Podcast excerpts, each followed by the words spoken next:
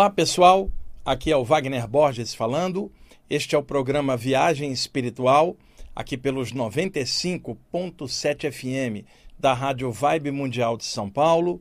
Nosso programa de todas as quintas-feiras, das 19h30 até as 20h30.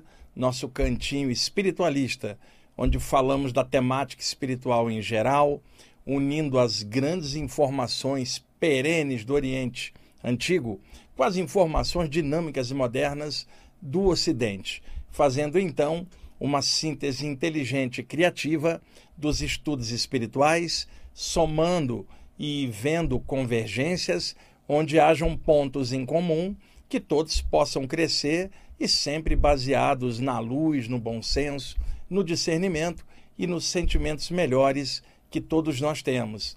Acho que vocês que estão aqui me ouvindo e assistindo também, me ouvindo pela rádio, assistindo no YouTube, também ao vivo, vocês são estudantes espirituais de alguma área ou nenhuma, mas são interessados na temática espiritual, por isso estão ouvindo aqui a rádio e todas as pessoas que estudam a espiritualidade, seja em que linha for, pode ser um espírita, um ocultista, um teosofista, pode ser um espiritualista de mente aberta, um umbandista, ou qualquer um de, de forma livre que está estudando temática espiritual, se está dentro do rol desses temas, está buscando melhor consciência, mais discernimento, sentimentos melhores e, no fundo, no fundo, toda a espiritualidade aponta para uma única coisa, que é vencer a si mesmo, cada um de nós.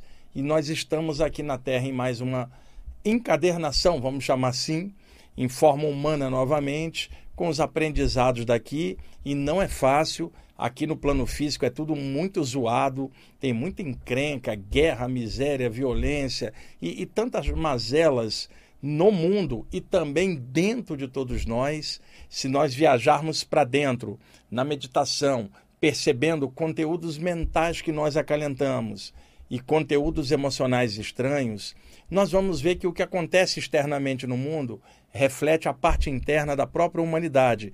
Eu, vocês e todo mundo. Estamos aqui atualmente com 8 bilhões de pessoas reencarnadas na Terra e é uma confusão externamente no mundo e também dentro de nós mesmos. Vocês que são ouvintes antigos do programa sabem que de vez em quando eu toco num tema e eu vou de forma recorrente, sempre recorrer nesse tema, que você pode fazer um autoteste interno.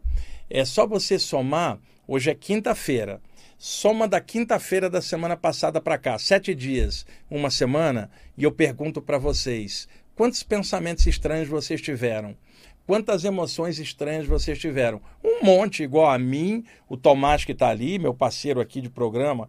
O Tomás, quando eu cheguei aqui na rádio, ele já estava, né? Primeiro programa que eu fiz foi exatamente com o Tomás em 1999.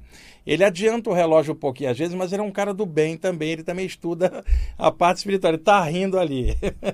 e aí, a, a, a, é uma coisa recorrente a gente tem um monte de tranqueira dentro, o Tomás ali, eu, vocês que estão assistindo.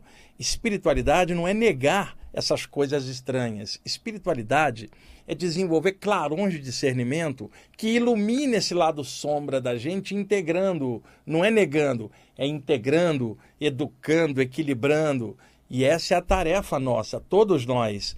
Quando eu navego pela internet e vejo muitas pessoas falando de temas espirituais, o que é normal, a internet tem de tudo, né? Reflete vários contextos da humanidade, é natural, mas quando a gente olha dentro de estudos espirituais de um monte de pessoas e grupos, e aqui não, não interessa quem, se é X ou Y, eu estou falando no contexto geral, é todo mundo parecendo muito anjinho, muito ascensionado, muito iniciado, e, no entanto, é pessoa igual todo mundo, espírito encarnado na matéria, vai ao banheiro, tem defeito, tem qualidade e está lutando como todo mundo. Mas muita gente se traveste de uma forma mística que parece que ela é altamente evoluída.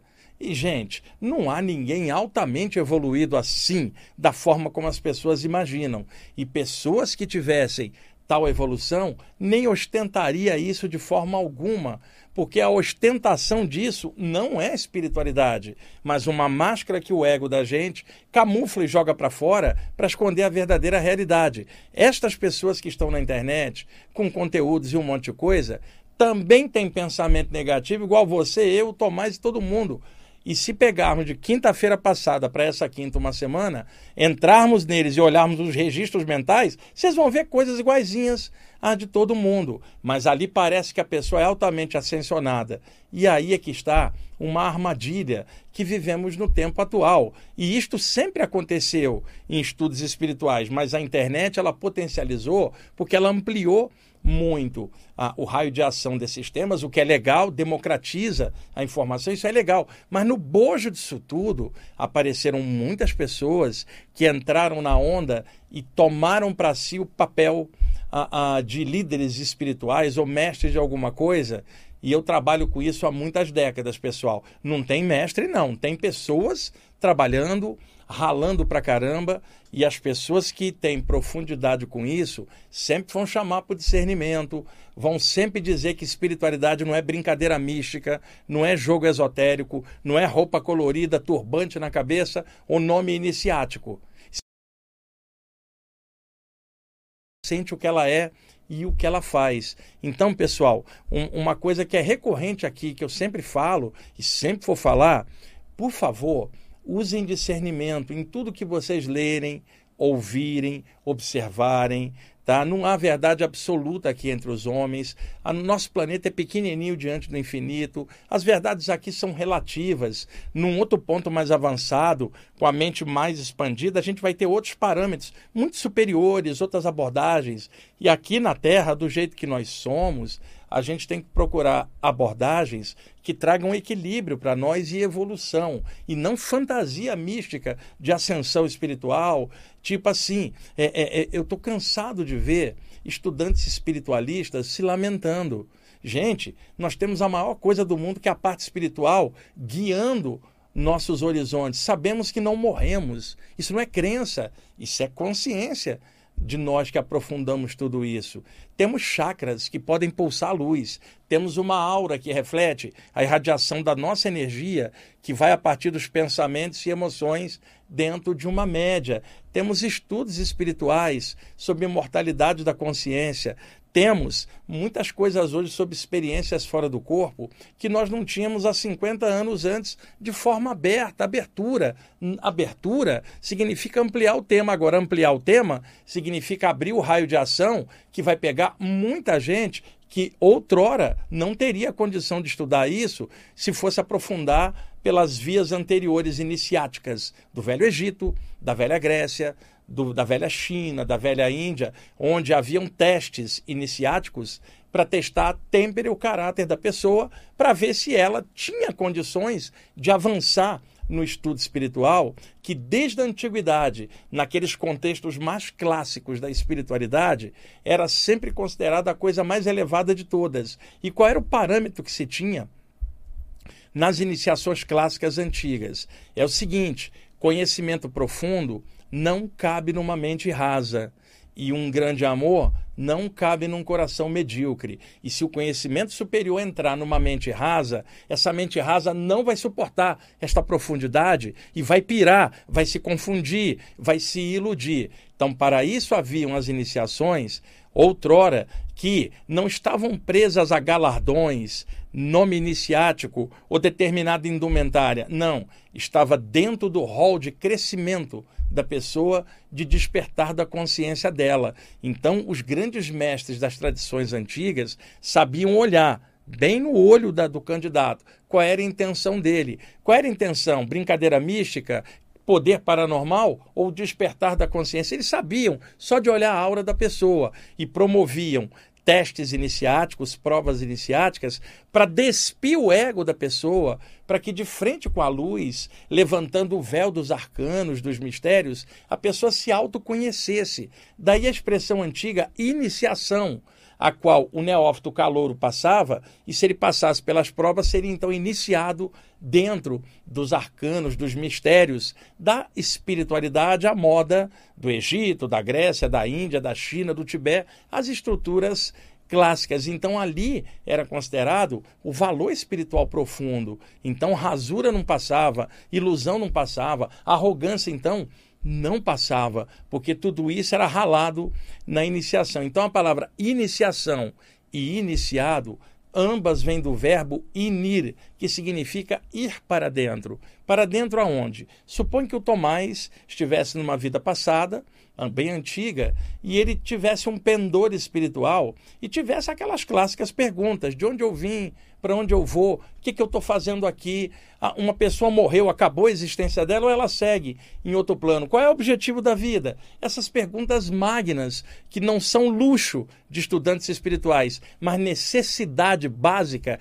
de qualquer pessoa que esteja com a consciência abrindo, ela vai se perguntar essas coisas. O, o mundo físico e as coisas daqui vão funcionar para ela até um certo limite, até que essas dúvidas aparecem e todo o resto perde o sentido. E se ela não aprofundar este pendor, isso vai criar crise para ela. E quem tiver de fora não vai entender o que se passa dentro dessa pessoa, que é crise de crescimento. Despertou nela a essência espiritual que ela é. Ela é um espírito encaixado na matéria. E, e isso pode dar um gap, uma falha, um vazio interno que pode causar uma crise. E se a pessoa não tiver esclarecimento para entender que se é crise de crescimento do espírito encaixado na matéria, ela pode sofrer muito. Então, os mestres da antiguidade sabiam disso e promoviam estudos para que a pessoa, por ela própria, pelo esforço, fosse encontrando as respostas dela dentro do nível de evolução dela e, e da condição que ela trouxe para mais uma vida. Então, é, é, a iniciação era o aprofundamento. Então, não haviam esses estudos em aberto na sociedade lá no passado. Então, se o Tomás estivesse lá na, numa vida bem antiga e quisesse estudar a parte espiritual, ele teria que entrar num dos templos da antiguidade para ali passar pela iniciação magnas questões da consciência viriam à tona e ele descobriria que viver não é só comer, beber, dormir, respirar, copular e morrer sem sentido. Ele descobriria que a passagem pela Terra é vital para que a gente alcance outros lugares mais avançados ao longo da eternidade. Ninguém vai chegar na consciência cósmica da noite para o dia. Vai ralar para caramba, vai ter que trabalhar, funcionar, clarear, e isso não somente fora, dentro dela também. Aquele trabalho incrível de autoconhecimento para encher de clarões conscienciais a si mesmo, para daí descobrir o que fazer, não somente fora, mas também dentro de si mesmo. Então, naquela ocasião, o Tomás aprofundaria, teria que entrar num tempo, daí a expressão iniciação, ir para dentro. E lá dentro, um hierofante, vamos usar o termo grego antigo, um mestre iniciador, submeteria o Tomás aos processos iniciáticos. E aí, o que, que o Tomás aprenderia depois de anos de aprofundamento, de iniciação grau a grau? Que o verdadeiro inir, a, a verdadeira entrar, o verdadeiro ir para dentro, era entrar no, na câmara secreta do próprio coração e se descobrir.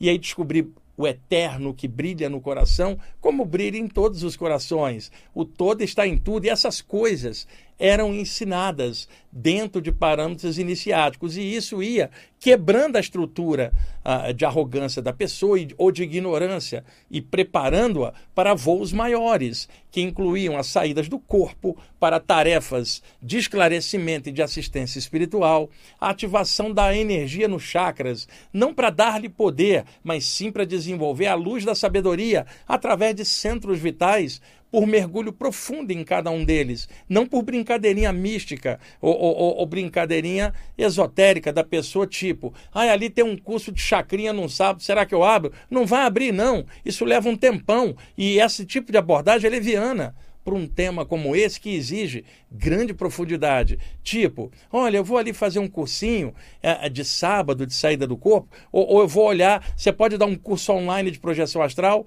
Não, isso exige profundidade, olho no olho, quebrar o medo, mostrar para a pessoa a profundidade que está por trás. desse tipo de experiência, que não é brincadeira espiritual, envolve uma série de, de considerações, causas e suas consequências. Então a internet está lotada de coisa estranha por falta de aprofundamento. As informações estão em abertas mas pouca gente aprofunda realmente. E ao aprofundar, isso seja em qualquer área hoje moderna, que a gente tem o espiritismo, a umbanda, o ocultismo, a teosofia, o hermetismo clássico, ou, ou qualquer outra área de estudo dentro do contexto espiritualista que eu estou falando, é elas vão buscar conhecimento, aprofundamento que desenvolva a verdadeira sabedoria. E acredito que vocês que estão me escutando ou me assistindo no YouTube agora também, que ao desenvolver, você não está atrás de uma roupa colorida violeta achando que isso vai, vai te dar uma espiritualidade. Acredito que você não está atrás de um turbante na cabeça turbante na cabeça não abre o seu chakra coronário. É apenas um turbante. Tá? É, é, acredito que vocês que estão aprofundando não estão atrás de nome iniciático. Você trocar o seu nome não muda seu caráter em nada. O que muda a sua vida é determinação de crescer e expandir e enfrentar a si mesmo por dentro. Acredito que vocês que estão estudando esse tema e que têm o discernimento não se julgam superiores a qualquer outra pessoa que não estuda nada disso, ou inclusive pessoas céticas que não estudam nada disso. E daí essas pessoas podem estar mais resolvidas do que o estudante espiritual todo atrapalhado. E, e qual é o jargão que eu sempre falo para vocês aqui? Mais vale um materialista que faz algo legal do que um estudante espiritual que não faz nada. Não é o conhecimento acumulado na cabeça que vai resolver. O conhecimento ele dilui a ignorância, mas esse conhecimento está sendo aplicado praticamente pela pessoa dentro dela e na vida dela, por exemplo, estuda imortalidade da consciência. Quando perde alguém, como é que você lida com isso? Como é que se administra a perda de alguém? Você que é estudante espiritual e que já estava estudando questões de imortalidade da consciência, como é que você lida com essas coisas? Tá? E é aí que é na hora da prova que a gente vai ver o estofo de cada um, que ninguém de fora pode mensurar, mas está mensurado na própria atitude da pessoa. Vamos ver, você que é médium, que está ouvindo pela rádio ou assistindo agora pelo YouTube, você que é médium, vê presenças espirituais, se você é firme naquilo que você estuda e trabalha na hora das suas perdas. Eu conheci pessoas que estavam desenvolvendo a parte espiritual em algum lugar e que escondiam da família em casa aonde elas estavam indo. Diziam que tinha ido ao teatro ou ao cinema, tinha ido ao centro espírita, tinha ido na Umbanda, tinha ido num grupo ocultista, chegava em casa dizia que tinha, tinha ido em outro lugar com medo do que a família diria ou os amigos. E aí eu fico me perguntando se uma pessoa não tem personalidade nem para enfrentar o meio físico cético em relação à espiritualidade dela, como é que ela quer sair do corpo e enfrentar o plano extrafísico se nem cá embaixo ela se banca? Por isso que é importante a pessoa ter caráter de luz, que era uma expressão que se usava no ocultismo antigo. Não é apenas o caráter normal, que é uma coisa legal, mas caráter de luz. Deixa eu dar um exemplo. Meu pai tem 95 anos, seu Valdemar. Está lá no Rio de Janeiro, bem velhinho. O seu Valdemar é um homem de caráter, trabalhador, honesto pra caramba, um homem que batalhou a vida inteira, criou três filhos, eu um deles. E, e, e o seu Valdemar tem um caráter profundo, cara reto, honesto, mas ele morre de medo do escuro. E o meu pai, o Tomás, passou a vida inteira dizendo que nada existia, né? Cético, normal. E aí eu descobri que ele tem medo do escuro, Tomás. Aí eu fui conversar com ele, falei, cara, se não existe nada, não tem nada no escuro para você ter medo. Você mesmo diz que não tem nada. Sabe o que, que meu pai falou, Tomás? Falou assim: eu sei que não tem nada, mas vai que tem. Quer dizer, a vida inteira criou uma barreira na mente dizendo que nada existia. Foi uma tática que ele usou, Tomás. Porque se ele tivesse quebrado os paradigmas dele e olhado outra coisa, daria um, um trabalho enorme para mudar. Então é mais fácil dizer que não existe, nem pesquiso nada, não aprofundo nada e vou levando minha vida ali dentro do meu limite mental. Muita gente faz assim. Então, o meu pai é um homem de caráter, mas o caráter dele não é suficiente para vencer o medo do escuro que ele tem. Então, quando se falava caráter de luz, era considerando que um estudante espiritual de qualquer área já tem o caráter básico normal de não querer fazer um mal para ninguém, querer crescer, querer ajudar o próximo se puder. Isso já era básico, nem era questionado, porque estava se lidando com estudantes espirituais, onde isso seria o mais elementar. Se espera que o estudante espiritual, no mínimo, queira crescer, melhorar, fazer o bem, né? não é isso? E aí isso já era considerado. E aí se falava: esse é o caráter Legal, agora você vai desenvolver o caráter espiritual. Vamos enfrentar os seus medos do invisível, vamos enfrentar o medo da questão da morte, vamos encarar de frente os fantasmas. Espíritos são apenas pessoas do lado de lá, não são diabos, não são almas penadas, nada disso são consciências que vivem do lado de lá, assim como cada um de nós também estava do lado de lá, reencarnamos e viemos para o lado de cá. Então, é caráter de luz é o vencer a si mesmo. E isso é o que apontam os estudos espirituais sérios de qualquer área. Mentores, mestres, o nome que você quiser chamar, sempre vão orientar na direção do vencer a si mesmo e o despertar da consciência. Isso não tem nada a ver com roupa colorida e cheia de símbolo, turbante na cabeça, não tem a ver com nome iniciático, não tem a ver com alguém que se acha ascensionado, sei lá, para a quinquagésima dimensão, sei lá, do que, que vai ao banheiro todo dia igual você que está me ouvindo e me assistindo agora. As pessoas estão aqui na Terra e elas têm mais ou menos uma média, eu, vocês e outros. Nenhum de nós está vivendo em Orion, Pleiades ou Sirius. Estamos na Terra e o boleto que você recebe todo mês para pagar é no plano físico da Terra, não é em Orion, não é nas Pleiades, você está encarnado na Terra. Está cheio de estudante espiritual lamentoso. Ai, o que, que eu estou fazendo aqui? Eu sou de Sirius, eu sou das Pleiades, eu não sou daqui, e daí? O teu boleto vai te procurar do mesmo jeito.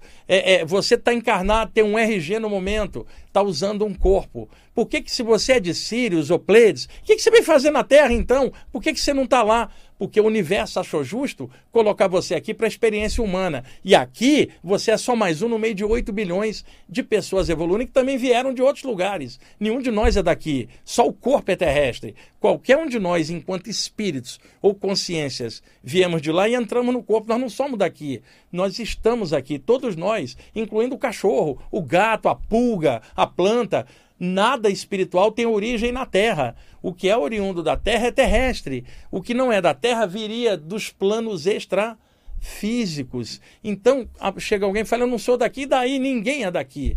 Então a pessoa fala aquilo como se ela fosse superior ao outro, como se tivesse um nível maior. Não tem, porque pela própria postura já mostra que não tem, porque a espiritualidade não é nada disso. E entenda, não estou falando de alguém X, Y ou grupo, eu estou falando de modo geral. Filtrem tudo que vocês encontram é, que leem, que vê na internet, que escutem na vida é, cotidiana também e combatam qualquer senso de superioridade sobre outra pessoa só porque você estuda a parte espiritual. Desconfia de pessoas que têm muito conhecimento e fica de forma arrogante amarrotando os que sabem menos, né? É, é, tripudiando sobre os que sabem menos, em lugar de ajudá-los a também entender com o conhecimento, fluindo com amor, discernimento, para que ajude o outro também, para que o outro também seja feliz, porque também é um espírito, uma centelha do todo, aqui na Terra. Agora imagina, eu não vou ensinar os outros, porque os outros não vão me entender, né? A, a, a, não adianta nada tentar entender, porque a humanidade é lenta,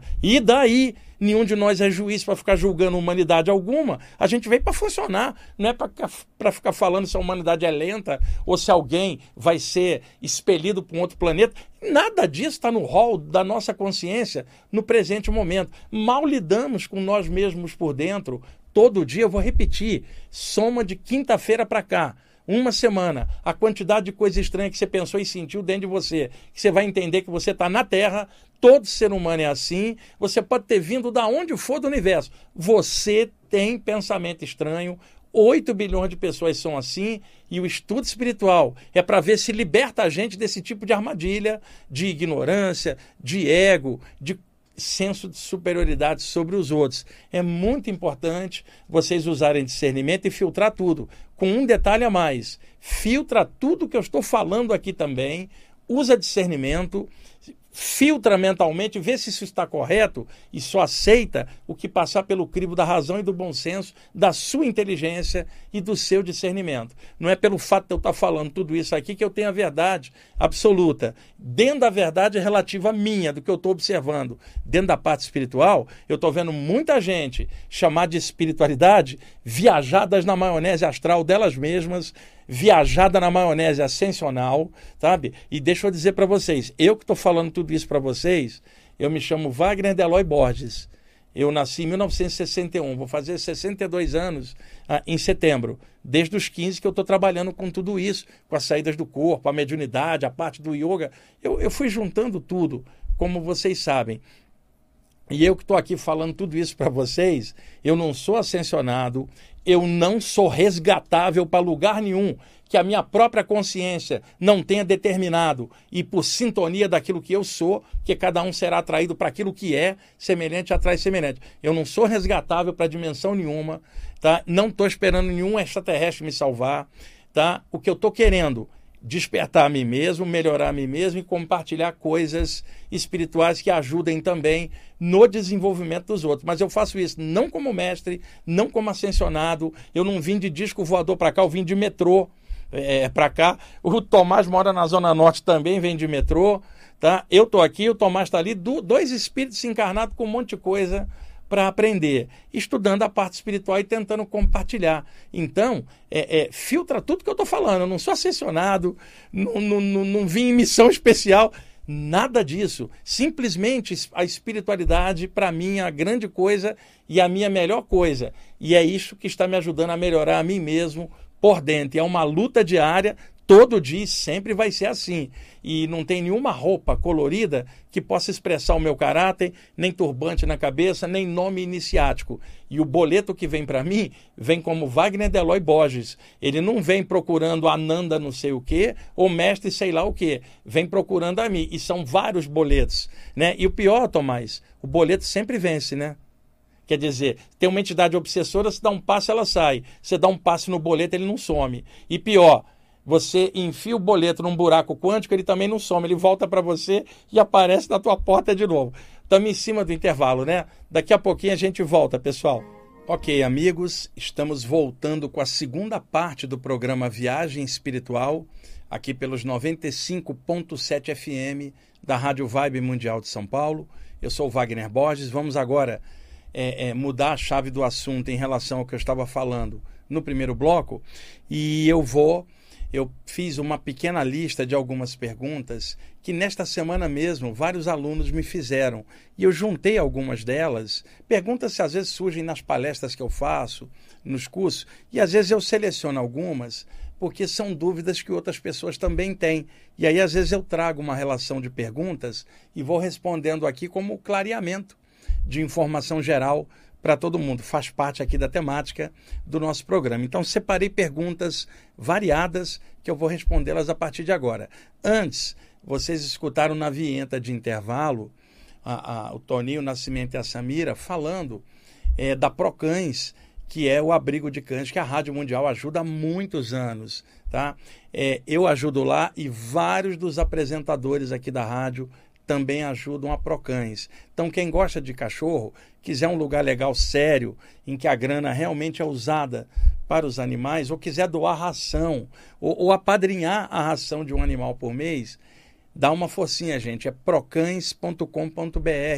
Ali tem um trabalho assistencial para os cães muito legal. Para quem gostar de animal e tiver condição. É claro, hoje está todo mundo muito apertado de grana. Eu estou falando quem possa dar uma ajudinha, né? E quem puder adotar um animal também é sempre uma forma legal de ter um ser vivo ali da natureza com você, que vai se tornar membro da sua família, não é só um animalzinho, não. É um princípio vivo, um ser em evolução também aí na sua casa. Então, procans.com.br. Bom, deixe-me então responder essa relação de perguntas a partir de agora.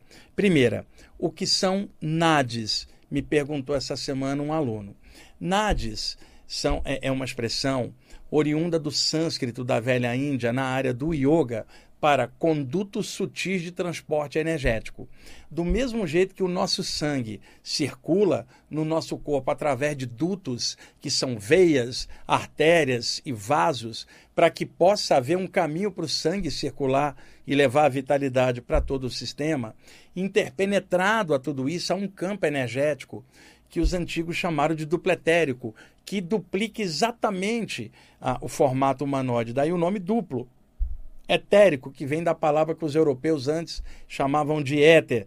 Você tem a terra, mais sutil que a terra, a água, mais sutil que a água, o fogo, mais sutil que o fogo, o ar, mais sutil que o ar, o éter, aquilo que está para fora da atmosfera, já na área sideral, que é o que os hindus chamavam de akasha, ou Akashi, que é uma expressão que eu tenho visto muita gente usar na internet sem nem saber a origem.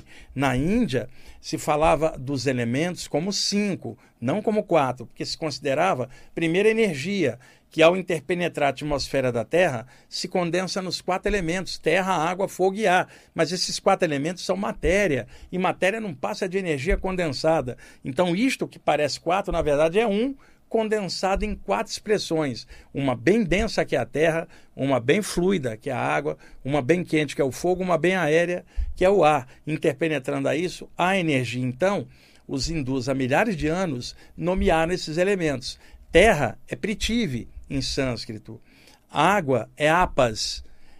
Fogo é Terras. Ar é Vayu. E o éter, o Akashi, ou Akasha, aquilo que está para fora da camada aérea.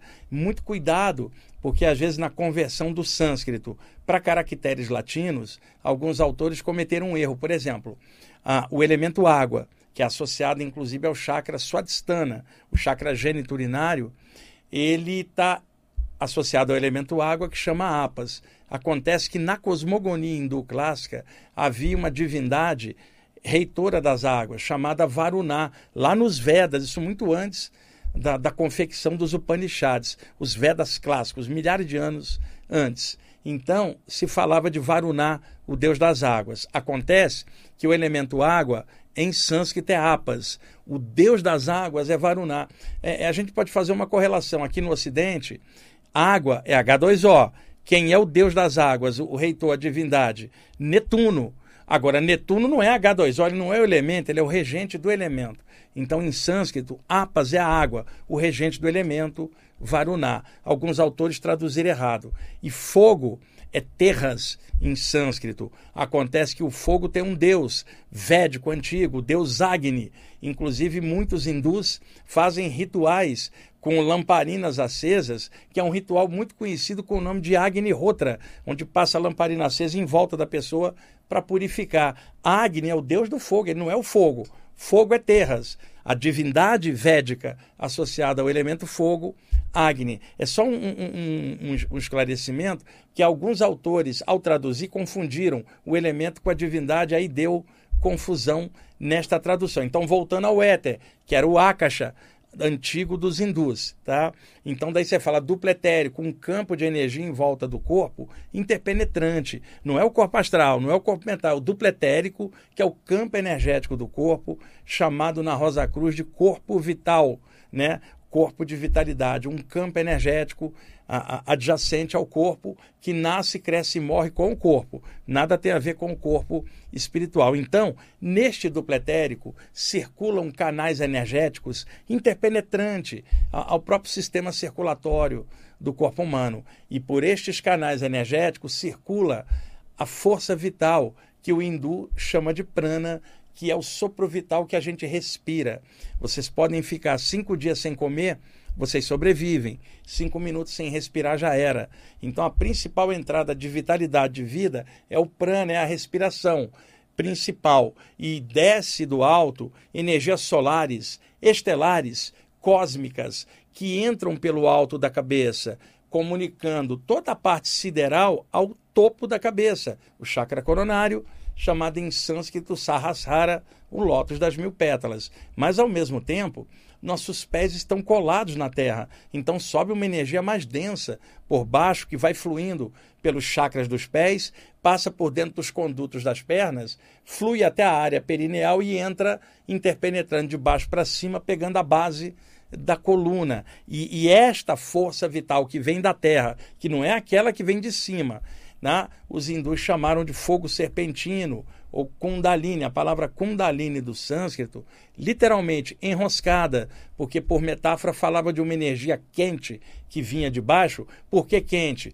Nós temos magma resfriando ainda no seio da Terra. De vez em quando um vulcão entra em erupção e esse magma é expelido, ou seja, temos calor solar, fogo solar ainda condensando no seio da Terra. E Daí os hindus falarem, a energia que vem da Terra é quente, era uma metáfora. E diziam que ela vinha serpenteando, lembrando o movimento de uma serpente se deslocando por uma superfície, um movimento ondulante. Então falavam de uma energia quente ondulante que vinha serpenteando e entrava pelos pés e se aninhava na base da coluna. E aí chamaram é, de fogo serpentino. Não é uma serpente, muito menos de fogo, é uma metáfora, pessoal. E imaginaram, por simbolismo, uma serpente de fogo enrolada no chakra da base da coluna. Tá? Não é uma serpente, é uma metáfora significando um movimento serpentino ascensional e que quando a energia chega ali, ela se enrosca na base da coluna como uma serpente se enroscaria em volta de um galho grosso de uma árvore. São metáforas, mas não é o tema do que eu estou falando. Simplesmente desce uma energia de cima, sobe uma energia de baixo, e essas energias atravessam os chakras através de condutos energéticos. Esses condutos foram chamados no yoga de nadis, condutos energéticos para a mescla das energias que vêm de cima e de baixo, no ponto de equilíbrio circularem, comunicando céu e terra ao corpo, já que o corpo do homem está entre o céu e a terra, precisa de ambas em equilíbrio. Os nadis são os condutos que atravessam os chakras, interligando e mesclando essas energias no ponto de equilíbrio certo a, a, do corpo da pessoa, daquilo que ela faz, sente a, e pensa. Então, nadis são veias energéticas, usando assim uma, uma comparação. Fala-se claramente de milhares de NADs. Se supõe de 72 mil até 88 mil NADs. Alguns tão fininhos como um fio de cabelo, milhares deles na estrutura psíquica, que na verdade está no dupletérico, mas se comunica com a parte correspondente no corpo astral, que tem os nades não ligados ao corpo, porque o corpo astral pertence a outro plano, mas tem nades que circulam energia no corpo astral, no plano astral, seja durante a saída do corpo ou no período extrafísico que a pessoa tiver entre vidas. Mas aqui na matéria, estando conectado, eu estou falando dos nádios ligados ao corpo durante o período ah, encarnatório. Existem, desses milhares de nádios, 10 filamentos que atravessam a coluna. Desses 10, três são vitais e importantes. Os nadis Ida, Pingala e Sushuna. O nadi Ida à esquerda da coluna, o nadi Pingala à direita e o Sushuna no meio. E esses três nadis atravessam os chakras principais, os sete, por isso toda a ênfase dada em cima desses nadis nas práticas de pranayama do yoga, seja em que linha de yoga for o conhecimento dos nadis é fundamental, assim como o conhecimento dos yantras dos chakras, os bijasmantas e outras coisas que eu já falei ao longo dos anos aqui no programa. Quem quiser conhecer melhor essa temática, entra no meu canal do YouTube, Wagner Borges. Nas diversas sessões do meu canal, que tem hoje 186, 186 mil pessoas, né? Nas diversas colunas tem lá uma seção de chakras. Tem 11 programas de chakras em sequência que eu fiz com meu amigo Jefferson Orlando do Sol do Everest. Entrem lá que vocês vão estudar um pouquinho de NAD, chakras e assim a, o compartilhamento de informação. E olha, Tomás, toda essa explicação por causa de uma pergunta: o que são NADs? É que é legal deixar bem explicado, né? E é claro, não é só o yoga que fala nesses condutos. O taoísmo antigo também tinha, o hermetismo clássico aqui ocidental. O que mudam são os nomes e as nomenclaturas e abordagens. Não imaginem que só os yogis descobriram isso, pô, com tanta gente no mundo. Existem variações. Agora, isso faz parte da estrutura psíquica, da anatomia psíquica do ser humano, os nadis como condutos energéticos. Vamos lá, deixa eu adiantar aqui para outro tema. Espera só um instantinho. Outra coisa, uma dica. Quem quiser pesquisar a parte de nadis e, e chakras, eu sugiro o grande livro do Dr. Hiroshi Motoyama, autor japonês, que em 1981 publicou o livro Teoria dos Chakras. E a editora Pensamento traduziu o livro para cá, é um best-seller internacional. Acontece que o Dr. Hiroshi Motoyama era acupunturista japonês e também professor de yoga. Estudou muitos anos na Índia a parte do yoga e ele aprendeu muita coisa com o Swami Satyananda, que inclusive faz o prefácio do livro dele. Por sua vez, o Swami Satyananda era discípulo do grande Swami Shivananda. Então, muito do que está no livro do Hiroshi Motoyama, que é autor japonês, veio da tradição hindu pela influência exercida nele pelo Swami Satyananda, que era discípulo do Swami Sivananda. Então, a parte dos yantras e dos nadis ficou bem explicada no livro do Motoyama. Como ele era acupunturista e professor de yoga, a primeira metade do livro dele é sobre posturas de yoga e acupuntura, mas do meio do livro para frente é sobre chakras e é um livraço para quem quiser conhecer os nadis. E ele, como era professor de yoga, ele estabeleceu parâmetros ali nos yantras, os bijas mantras, não somente para estudantes de yoga, mas para o público aberto em geral. Então, para quem quiser conhecer esses condutos sutis atravessando chakras, o livro Teoria dos Chakras. Tem um livro também da editora Bertrand, uh, chama Os Chakras, do autor Harish Johari, mas a leitura desse livro é mais complexa porque ele direcionou os temas, alguns deles em sânscrito, especificamente para estudantes de yoga. Tem algumas gravuras no livro, mas não é um livro tão fácil de entendimento quanto do Hiroshi Motoyama. E o livro do Led Bitter, da Teosofia, o clássico Chakras, fala de chakras em geral, mas não aprofunda os, o, os yantras e os nadis como o Motoyama fez. Agora, o grande autor que aprofundou mesmo isso era o Sir John Woodruff. Ele foi designado para um distrito da Índia por volta de 1914, 1915, onde a Índia ainda era colônia britânica. Só se livraria em 1947 com a ação do Gandhi. E ali ele foi enviado pelo governo inglês para tomar conta de um setor lá britânico na Índia colonizada. E lá ele se apaixonou pelos ensinamentos yogis, começou a se vestir igual os yogis, e ele era um linguista muito talentoso, ele inclusive aprendeu sânscrito. E aí o que, que ele fez? Pegou uma obra clássica do, do século XVI em sânscrito, que se chama Sat Chakra Nirupana. E o que, que ele fez? Pegou a essência dessa obra e foi traduzindo os principais capítulos e ele foi comentando em cima. Isso em língua inglesa na Índia, que como era colônia britânica, ainda tinha muita gente que falava inglês lá. E aí ele publicou em 1917 o livro The Serpent Power, A Serpente do Poder, o Fogo Serpentino, a Kundalini, coisas que ele tirou do, do clássico lá do século XVI, Sat Chakra Nirupana era o nome desse clássico. E aí ele faz uma interpretação em língua inglesa. E como ele era um Sir, John Woodruff, ele resolveu publicar o livro com um pseudônimo. Ele botou lá Arthur Avalon. Gente, vocês querem pseudônimo mais britânico do que esse? E aí o livro saiu, não foi tão conhecido no Ocidente, que ele foi publicado na Índia em língua inglesa. Os hindus não queriam ler porque o cara era inglês. E os ingleses não queriam ler porque aquele inglês estava pensando igual os hindus.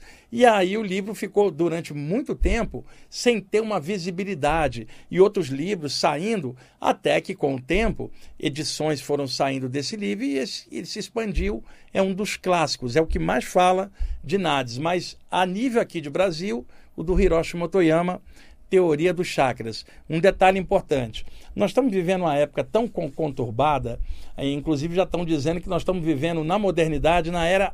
Na idade média da modernidade, diante de tal confusão da sociedade no presente momento de evolução dos homens aqui na Terra. Então, dentro dessa confusão, dessa idade média no tempo moderno, é, quando a gente dá dica de livros, principalmente quando eu vou em lives ou faço qualquer coisa, vocês acreditam que tem gente que me critica porque eu estou indicando livro, literatura séria para ler? Esse pessoal deve estar tá atrás de roupa iniciática, mantrinha para despertar o ego deles, sabe? Turbantinho, é, ascensionado para a oitava dimensão, sei lá da onde, ou deve estar tá achando que veio de algum outro planeta e está perdido na Terra. Esse pessoal não aprofunda porque já acha que sabe. E, por incrível que pareça, indicar livros de um tema para quem quer pesquisar sério, isto leva a pessoa hoje a ser criticada. Mas cada um é cada um com o seu nível de consciência para passar uma informação sadia. Eu estou dando base, referência, leitura de autores com visão de conjunto, porque tem determinados movimentos de estudos que só indicam livros daquela área. Eu não, eu indico livro de tudo, porque o meu interesse é que você abra a mente, não que fique preso numa área e nem que fique preso nem no que eu estou falando aqui. Você tem que estar tá livre. Soma tudo, descobre seu jeito no meio, não imita ninguém, faz do seu jeito. Estuda de tudo para manter a mente aberta, frequenta um lugar se puder, apenas não condicionando a mente a coisa alguma, porque o nosso planeta é pequenininho diante do infinito e a gente não sabe um monte de coisa, pessoal. Então, mente aberta e quem puder, leia cada vez mais, apenas com o seguinte dado: não fique preso ao conhecimento, porque conhecimento não é sabedoria, porque o mundo está cheio de gente que tem muito conhecimento fazendo lambança e gente que tem bibliotecas enormes, mas não tem sabedoria nenhuma na hora de agir com o conhecimento que tem e o conhecimento ficar só teórico na mente nunca é usado na prática. A gente vê isso claramente nas pessoas. E outra, vendo a energia da pessoa, você sabe mais ou menos como ela é. Ela pode usar a roupa iniciática que for, a energia dela às vezes não bate com o que ela está falando. Por isso, o que, é mais natural? Seja normal igual todo mundo. Ah, minha energia é qualquer, igualzinha de todo mundo, e eu estou trabalhando para melhorar. E, e, toca a bola, vai, vai levando em frente, sem achar nenhum nível de superioridade sobre ninguém, porque vocês sabem que tem muita gente que funciona assim, e só de falar isso aqui eu posso ser criticado por pessoas assim, mas esse tipo de crítica para mim é elogio, porque eu não espero que uma pessoa assim é, goste do que eu estou falando. Pelo contrário, eu estou falando para vocês de mente aberta que estão escutando o programa. O programa chama Viagem Espiritual, não se chama Viagem na Maionese Astral, é Viagem Espiritual. E eu estou aqui desde 1999. Vocês imaginem o trabalho que dá manter no ar um programa com esse tipo de tema tantos anos no ar, eu fiquei entre 2017 e 2019 fora da rádio, mas se computar de 90, 1999 para cá, são 24 anos. Desconto os dois anos que eu fiquei fora, são 22 anos. E esse ano vai fazer aí, acho que 23 anos. A, a do, é, 24 anos vai fazer. É, em 99 começou. Então imagina para manter um programa desse no ar durante tantos anos, se eu não tivesse conhecimento legal para estar tá compartilhando ou conteúdo legal. E, no entanto, eu não sei tudo, não sou resgatável, não sou ascensionado, minha aura não é violeta e é uma luta danada dentro de mim todo dia para melhorar, pessoal. É, é, o cara que está passando o programa para vocês não é mestre. Imagine, então, é, é, se eu vou passar alguma coisa tendendo a doutrinar alguém ou a ter verdade absoluta. Nada. Eu quero compartilhar essa maravilha que é a espiritualidade como estado de consciência nos temas que eu trago aqui. Apenas isso. Se isso ajudar vocês, vou ficar muito contente. E quando eu digo ajudar, que clarei os estudos de vocês do jeito de vocês. Se eu puder estar projetando clarões aqui, que ajude na jornada de vocês, olha, isso aí me deixa bastante contente. Mas eu tenho clara noção que tem muita gente que vai entender de outra forma, outros sequer vão considerar. Eu digo, cada um com seu nível de consciência, a energia de cada um revela o que cada um é o olho no olho, não é pela internet, é de frente e o caráter da pessoa é o que faz dela o que ela é. E é muito importante a gente ter isso de frente como alerta em, em todas as coisas. Agora, deixa eu ver, eu, eu, eu deixa eu olhar com medo ali para o Tomás, porque ele já está ali fazendo um sinalzinho. Tomás, quanto está faltando aí? Dois minutos só? Ah, ele já, já adiantou o relógio, pessoal. Inclusive, tem uma pessoa de Minas Gerais que disse que vai vir aqui na rádio conversar com você, ouvinte do programa, que ele quer ver, ele quer ver o seu relógio. ah, tem algumas perguntas sobre mediunidade e saídas do corpo, e, e devido a eu ter falado muito no programa, vou respondê-las na semana que vem, tá? Ah, e uma coisinha, tá, gente? É, que é uma pergunta que me fizeram. A presença de seres angelicais nas saídas do corpo não tem muito relato disso. Você sai, viu uma pessoa desencarnada, outra, mas eu vi muitas vezes o que os hindus chamam de devas, divindades. O termo devas em sânscrito é muito vasto. Mas aqui no Ocidente, a questão de anjo, ela tem um simbolismo que precisa ser filtrado. E para nós aqui, numa cultura ocidental brasileira, judaico-cristã, como influência, principal, é claro que lá da área do Oriente Médio para cá, tá, a gente teve uma grande influência judaica e depois cristã para cá, é cultural. Então passou-se a falar de anjos com asa, seres alados e tal. Gente, imagina naquele contexto original, Oriente Médio, tá? Imagina os judeus antigos falando de um poder maior, Deus, e que entre o Criador e nós, os seres criados, existiriam seres intermediários que cuidariam das coisas criadas em nome de Deus. E aí vem a história dos anjos, arcanjos e a hierarquia angelical que muita gente faz. Até aí tudo bem, cada cultura tem sua maneira de lidar. Eu só quero questionar uma coisa.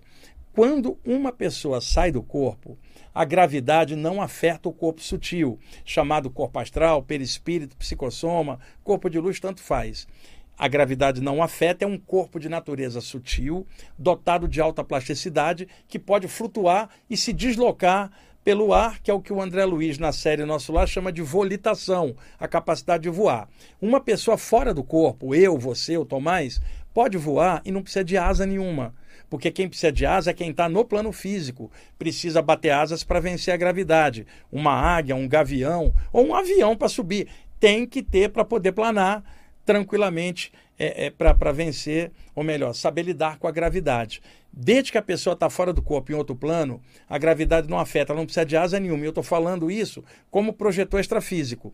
Espíritos desencarnados voam e não têm asa. O André Luiz chama de volitação. E não é só ele na área espírita, na área ocultista e outras áreas vocês vão ver relatos semelhantes. Então, por que, que um ser superior chame de anjo ou deva, vai ter asa para flutuar, se nem você, que é um ser humano, precisa de asa já para avançar. Imagina um ser maior. Então, não quero ferir a suscetibilidade de ninguém ou doutrina de ninguém. Eu só estou especulando de que seres avançados sequer têm forma humana. Quanto mais asas. Mas daí se fala, eles pairam acima dos homens. E para pairar teria que ter um par de asas para pairar. Isso é simbolismo. Na saída é tomar forma do que a pessoa acredita. Mas eles não têm asa, não têm nem forma humana. São seres energéticos vindo de outros planos muito avançados. Eu queria dar esse toque final aqui para vocês. Tomás, obrigado aí pela assistência. Pessoal, muito obrigado por vocês estarem assistindo o programa. Filtrem tudo que eu falei no programa de hoje e todos os meus programas. Só passo que tiver bom senso e razão. Até mais.